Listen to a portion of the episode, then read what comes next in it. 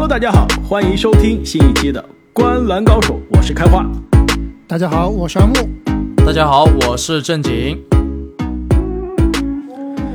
那么本期节目，我们将会跟大家继续来前瞻一下 NBA 今年的首轮季后赛的对决。那本期节目呢，我们将会和大家一起来聊一下刚刚通过外卡附加赛啊晋级的明尼苏达森林狼首轮迎战排名第二的西部啊另外一支今年也是非常势头强势、超出大家预期的年轻球队孟菲斯灰熊。说实话，如果论精彩程度啊，不一定不一定是这个腥味啊，或者说技战术的高级程度，甚至不一定是这个紧张激烈的程度啊，就论观赏性，这是我今年所有的首轮对决中，我觉得观赏性第一名的，你们同意吗？我我理解你什么意思啊？你的意思是说能看到这个 J J J 对抗麦克丹尼尔斯啊，非常非常的开心，是不是？不是迪隆布鲁克斯和马里克比斯利三分互飙，太精彩了！哇，这真太好看了。或者是贝弗利和亚当斯互喷垃圾话，哎，其实这个确实挺有话题性的。刚刚贝弗利，但亚当斯亚当斯一般不但亚当斯脾气太好了你喷垃圾话他就把你打死了。对，太太狠了，估计贝弗利看到亚当斯一句话都不敢说啊。说说实在的啊，我我们之前不是阿姆你在节目中问过我吗？说现在 NBA 最有观赏性的球员是谁？我当时提到了库里，另外呢华子和莫兰特。那现在华子和莫兰特就在这组对决中出现了，两个人同时在场上，很有可能啊给我们上演观赏性最强的过去几年观赏性最强的一组首轮的对决。所以我对这一组对决真的是非常的期待，不一定是最接近的，但是应该场面上至少非常好看，而且年轻的球队吧，两个球队都是超出预期，今年进入到季后赛啊，就是放开了论，没有战绩压力。我记得阿木你在赛季初呃前瞻灰熊的时候，我当时说灰熊今年肯定是没有战绩压力的。阿木说，我记得你说的就是灰熊从来就没有战绩压力，对吧？就是年轻人放开打，打出成绩当然是好。那么。走的不够远，其实也没有什么失望。或者森林狼我觉得也是一样，对吧？这第一轮啊，灰熊的压力可真的不小。如果第一轮没有过森林狼，我觉得这个莫兰特他自己的压力，包括之前啊他不在球队啊，球队战绩非常好的这一波连胜啊，最后对莫兰特的职业生涯、口碑啊都会有所影响的。所以莫兰特绝对压力不小。对，而且主要是灰熊来到这个高度了，对吧？联盟第二，你打这个右狼崽子。如果打不过的话，确实是。虽然其实我觉得这这一组系列赛啊会挺接近的，但是你这个场面上啊会不太好看。就是灰熊如果打不赢的话，其实的确战绩常规赛灰熊是联盟第二，但是季后赛看的是什么呀？看的基本上就是对位。对，可能七分看实力，或者说六分看绝对的实力啊。另外三到四分还是要看对位，甚至有的时候对位占的这个比重更重要。其实这组对决啊，你论两边的排名和战绩差的很大，但是从对位上来说，真的是很接近的。如果输，我觉得灰熊可能心理落差很大，但是并不会说输的很难看。我觉得也是输的，即使灰熊会输啊，也是心服口服。那这样，我觉得不能再聊了，再聊我们要把我们后面的预测都透露了。我们先来，还是按照惯例跟大家分析一下两边的优劣势，以及呢。X 因素，哎，要不咱们先把昨天这个比赛稍微复盘一下吧。这森林狼昨天也是这个开花神预言啊，战胜了我们非常看好的快船队。那这场比赛我不知道两位怎么看啊？为什么最后快船在这个？其实我这比赛是看了三节，我睡着了。三节结束的时候大概是领先七错过了最关键的，错过了最精彩的部分。然后早上起来看到你们微信，阿木，你是不是跟唐斯一样啊？就是唐斯被罚下的时候你也睡着了，然后你就错过在。在场下错过了最精彩的部分，所以两位帮我复个盘啊！最后第四节怎么赢的？据说是华子和贝弗利还有这个拉塞尔水拉一波一波流啊，把比赛带走了，是不是？没错，其实他们赢球的关键啊，首先呢，唐斯下去了，真的，昨天唐斯在场上是非常的拉胯，犯满了不说啊，失误很多，犯规很多，效率极低，而且他在场上其实球队的进攻没有那么的流畅，下场之后。拉塞尔打开了，华子也打开了，更关键是有贝弗利在，完全是气场啊镇住了全场。哎，没错，其实昨天森林狼能赢有好几个因素啊。刚刚开花也提到了华子跟拉塞尔的这个发挥，几个关键的三分球，贝弗利打出了血性，完全把这个主场优势啊给发挥了出来。但我觉得整个比赛的过程啊，其实真的是挺值得回味的，因为一开始我认为快船啊是棋高一招的，他们对唐斯的针对性防守非常有效果。而唐斯表现不佳，我觉得也正是来源于快船的针对性防守。他们采用的是锋线顶上去防唐斯，同时把祖巴茨放在内线做一个第二道屏障。如果你唐斯突进来，我祖巴茨防在外线，我用手手长脚长的这个长臂人锋线来阻止唐斯投三分，这个效果非常好。其实整个上半场也是快船一直把主动权啊掌握在自己手上，但是到了下半场。刚刚开花说了，这个唐斯下去了，成为了转折点。其实也是我们常说的“塞翁失马，焉知非福”。他下去啊，反而激活了这个森林狼这边，就是一心一意的打他们的这种快速轮转的快速进攻，整个的这个转换全部打出来了。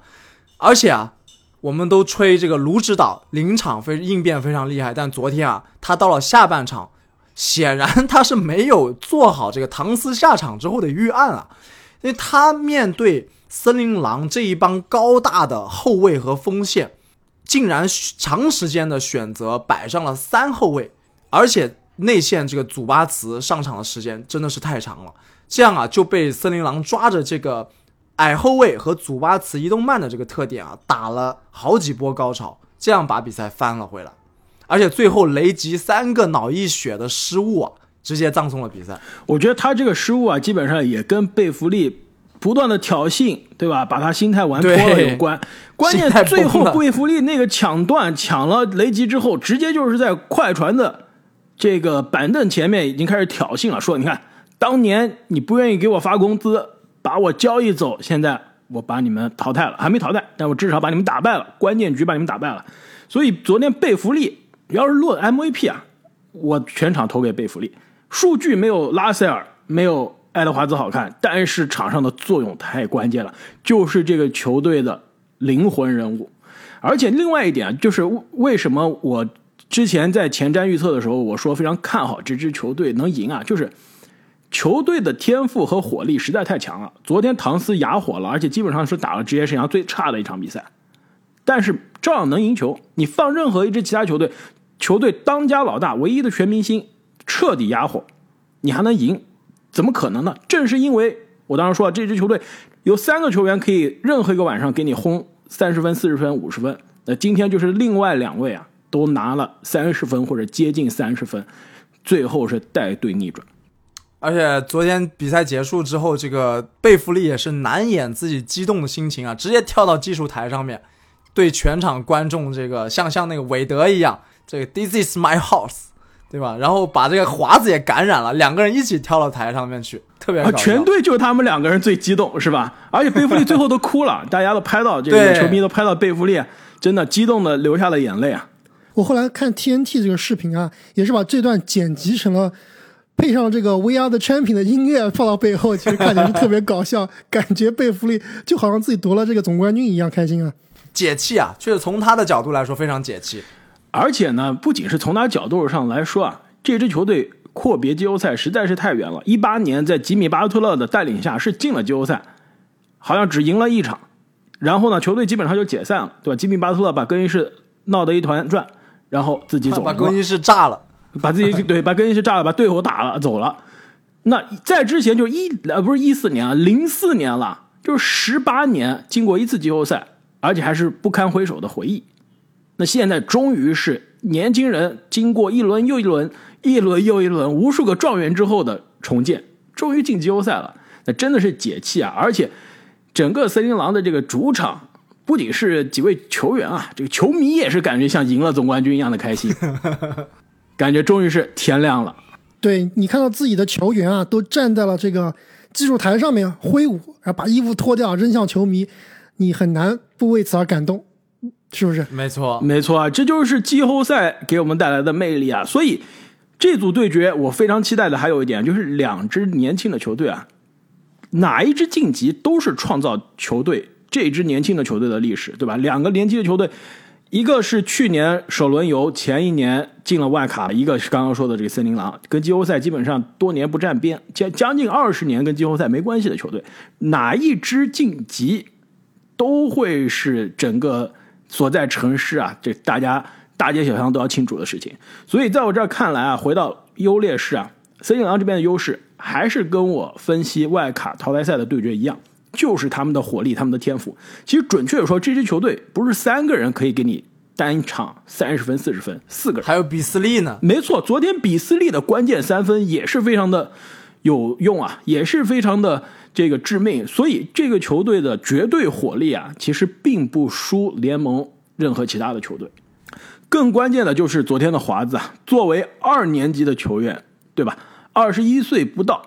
在关键的这样的生死战中啊，三十分，而且呢，十一投五中的三分球，而且这三分球出手难度都不简单，真的是非常的打心脏。而且关键最后第四节末尾的那个突破后的飞身劈扣，已经基本上从气势上是终结了比赛。其实我对这场比赛之所以预估是快船会大比分赢啊，我其实有一点是忽略掉了，就是这场比赛啊是在森林狼的主场。那森林狼其实，在常规赛啊，他的主场战绩是二十六胜十五负，但是他的客场呢是二十胜二十一负，客场战绩啊是不足百分之五十的，所以这就是我啊对于这个系列赛的一个灰熊队的优势。我们先不谈什么莫兰特，先不谈什么 J J J 啊，我觉得莫，我觉得灰熊这边最大的优势就是他占有主场优势，因为森林狼客场打不好，而且呢，灰熊啊他的主场战绩是非常优秀的，常规赛三十胜十一负。没错，其实两个球队风格上还非常的类似，都是年轻的球队，人来疯。一旦在自己的主场打花了，不是打花了，打嗨了，那真的什么样的球都能来。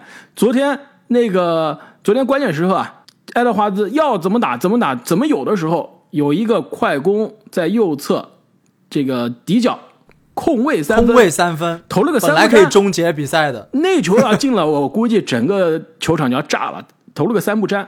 照样无所谓，因为在主场无所谓，这气势还在后面继续给你搞。两支球队很类似啊，莫兰特那边也是的，人来疯。所以我同意阿姆你的观点，主场优势在这太关键了。对，其实主场优势这东西啊，我们之前说了，常规赛可能未必显现的出来，但是季后赛交出的时候啊，其实。你别说裁判多多少少还是会偏向于主场一些的，而且特别是刚刚开话也说了，对于这种年轻球队，对吧？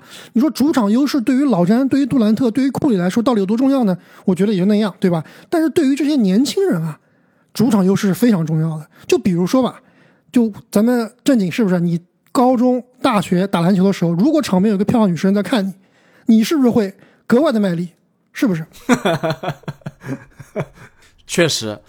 但当我去看这两支球队的优势劣势的，我真的觉得两支球队很像。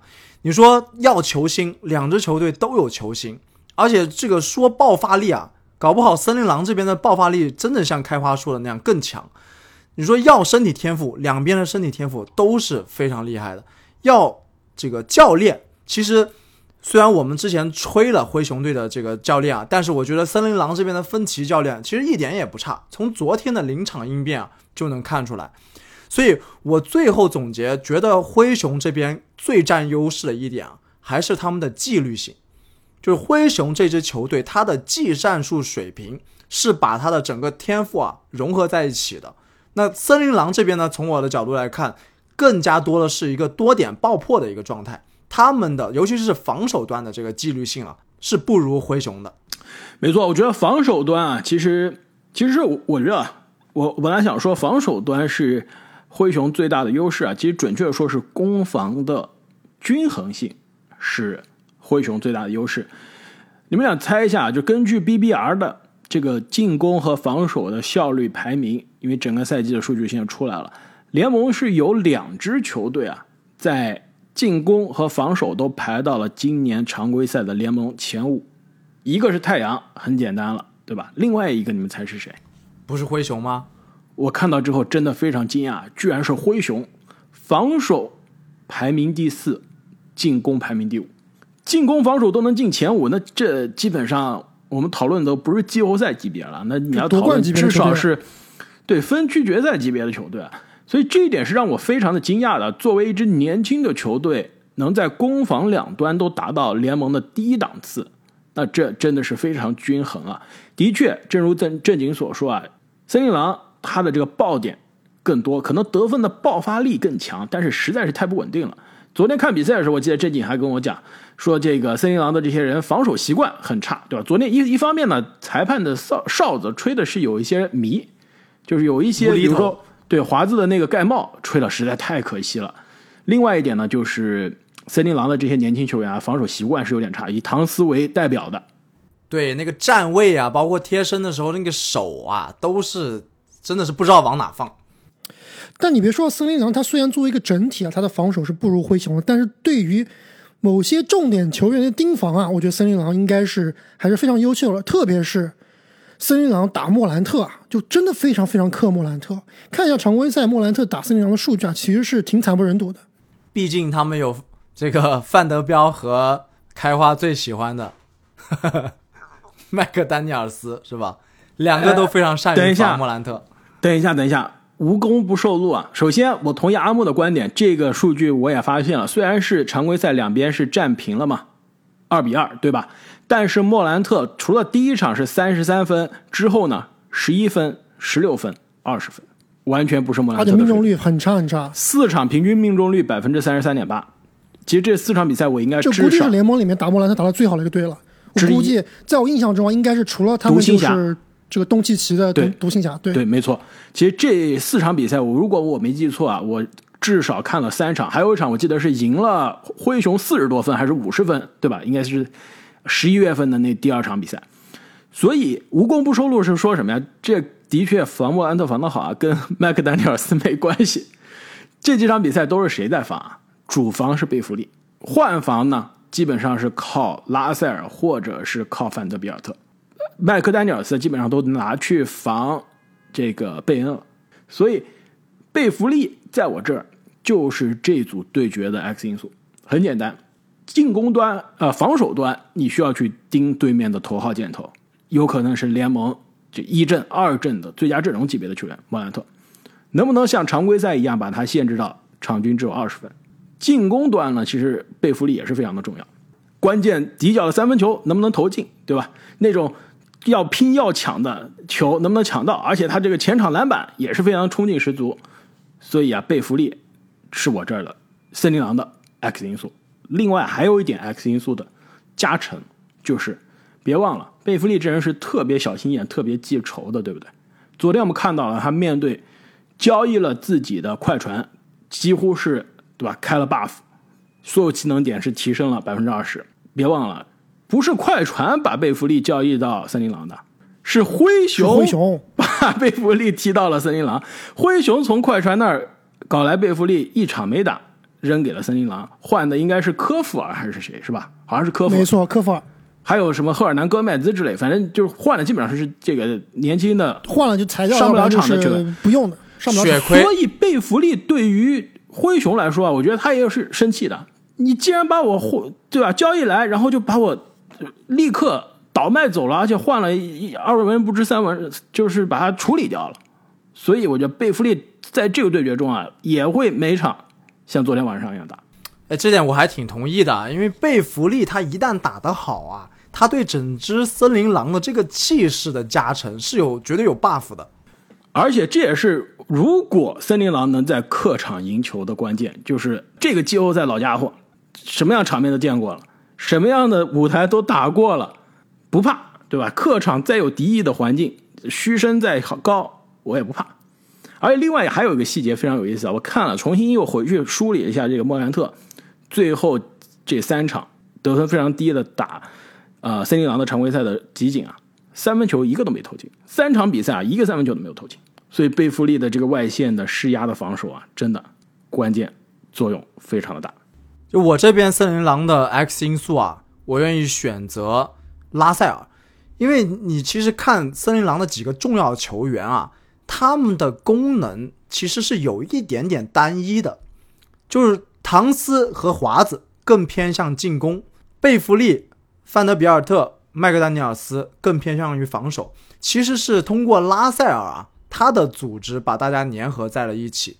所以说，真正让这只森林狼群狼成为一个整体，能够上去撕咬对面的，我觉得是拉塞尔的串联。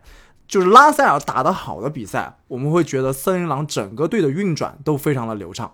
如果拉塞尔拉胯了，其实森林狼就变成了一种各自为战的状态。对我比较同意拉塞尔可能是一个 X 因素，但是我不太同意他是这个球队的组织者或者说串联的球员。你刚刚说了，华子和唐斯啊是负责得分的，另外几名球员是负责防守的。我觉得拉塞尔是负责啊吃饺子的，他只要这饺子吃到了，像昨天晚上这比赛就能赢，对吧？但是。很多情况下，他这个是吃不上的，那 吃不上饺子，这个球队就有点麻烦。那不是最符合 X 因素的定义？没错，所以我觉得这你选的对啊。其实真的，我们选 X 因素就应该选饺子，是吧？对啊，比如说我们掘金不是就选了海兰德嘛，对吧？你你不能选那些稳的，你就要选这些让你比较慌的人饺子 才行。而且啊，我告诉你啊，你们知道。拉塞尔本赛季打哪支球队打的最得心应手？不会是灰熊吧？场均得分最高，联盟二十九支其他球队啊，就是打灰熊打的最好。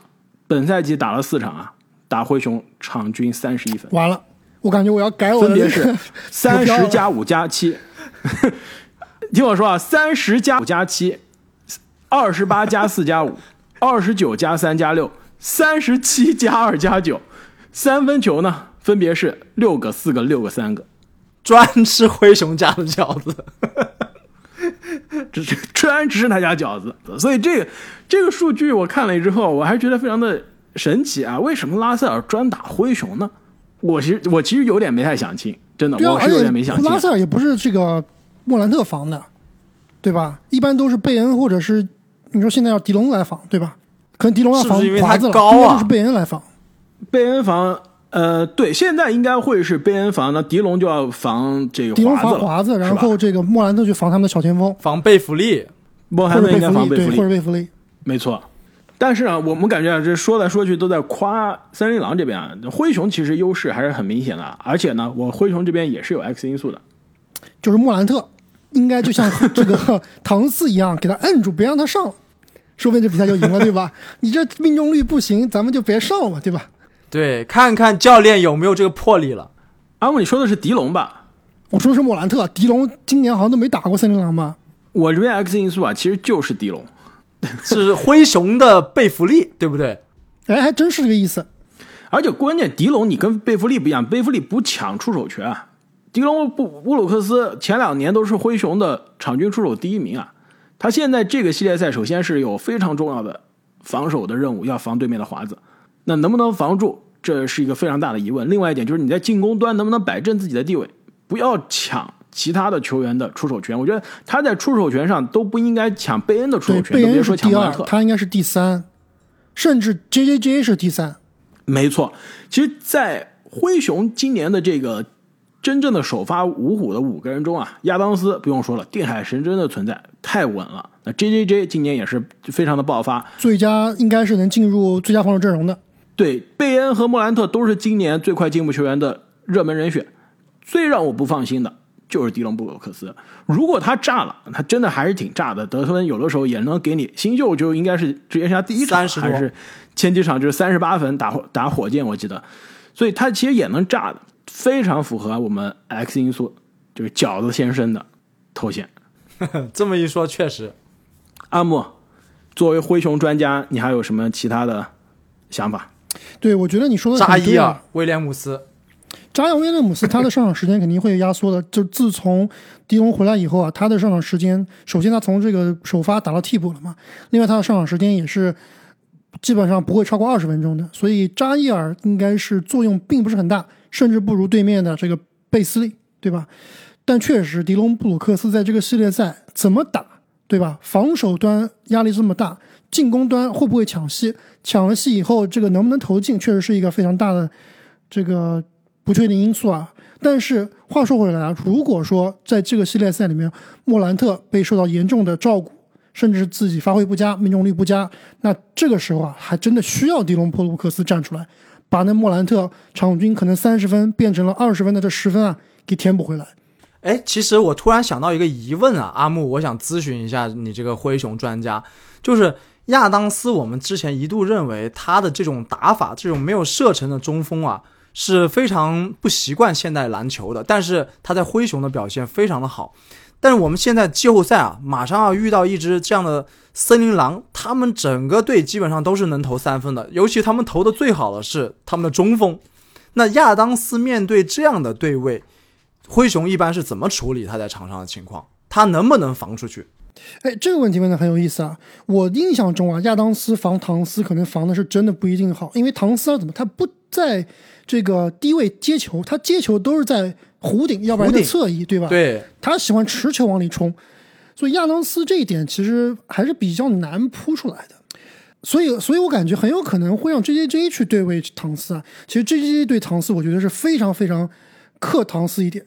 两个人也很像，对啊，都是能投三分的差你多少，是不是？其实我又重新回去看了一下常规赛两个球队的之间的四场的对位，亚当斯是打了三场啊，但是时间并不多。对，第一场是十九分钟，第二场呢是十八分钟，第三场打了二十七分钟，就时间都不是很多啊。所以其实我也很好奇，亚当斯在这个对决中会不会成为一个就是尴尬的存在？就有可能球队会让这个移动能力更好的 J J J 去防唐斯，对，然后亚当斯就去补一个这个，实在不行呢，上克拉克也行。对，克拉克说不定也是一个 X 因素啊，就克拉克的这个机动能力，包括他的防守，包括他的非常强的吃饼能力，对吧？跟莫兰特、跟贝恩的强，对，跟贝恩的配合。但是对亚当斯很有可能是在对阵唐斯的时候，可能会去做一个侧影防守，可能他会去对应对面的四号位，是有可能的。对，可能有点像祖巴茨的作用。没错。那么这组对决，两位有什么样的预测？结果会是怎样？我还是就是就像最开始说了，两支球队很类似，年轻、天赋、爆炸，但我更愿意相信啊，这个常规赛战绩更好，攻防更均衡。更有纪律性的灰熊，但我认为会是一组非常接近的系列赛，灰熊四比三胜出。我这里其实刚刚本来写的是灰熊四比二，开花刚才又吓我一下，就把拉塞尔把我吓了一跳，感觉想改四比三的。你现在改还来得及，要但是我又要不帮你改一下，这个森林狼还那么真的那么值得我们去信任吗？就昨天这场比赛，我觉得其实。你要说一场论的话，确实这样，这个比这个比赛很爆炸，对吧？森林狼很厉害，但你想想，如果是跟他们跟这个快船打一个系列赛，我不相信两位都会觉得森林狼会赢啊。哎，两位中至少至少我觉得森林狼会压快船赢，对不对？如果打一个系列赛，我应该还是相信快船。